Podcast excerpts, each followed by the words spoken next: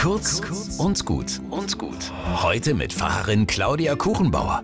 Eine Mutter erzählt begeistert von ihrem kleinen Sohn. Sie hat mit ihm neulich ein Bilderbuch angesehen, in dem aus einer Bohne eine Bohnenranke wurde. Ein paar Tage später beim Abendessen entdeckt er auf dem Teller der Mutter genau solche Bohnen, wie sie in dem Buch abgebildet waren.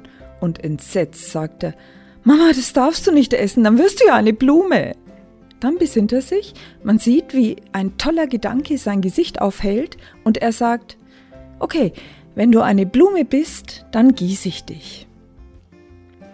Wo die Not am größten ist, ist die Hilfe am nächsten, heißt es in einem Sprichwort. Da drückt sich das Vertrauen aus, dass alles in der Welt verbunden ist, durch ein unsichtbares Band der Liebe, das einen genau dann festhält, wenn man in eine schlimme Situation kommt. Der kleine Junge knüpft schon mit an diesem Band sowie die vielen Initiativen, die gerade jetzt gezielt Menschen unterstützen, die in Not geraten sind.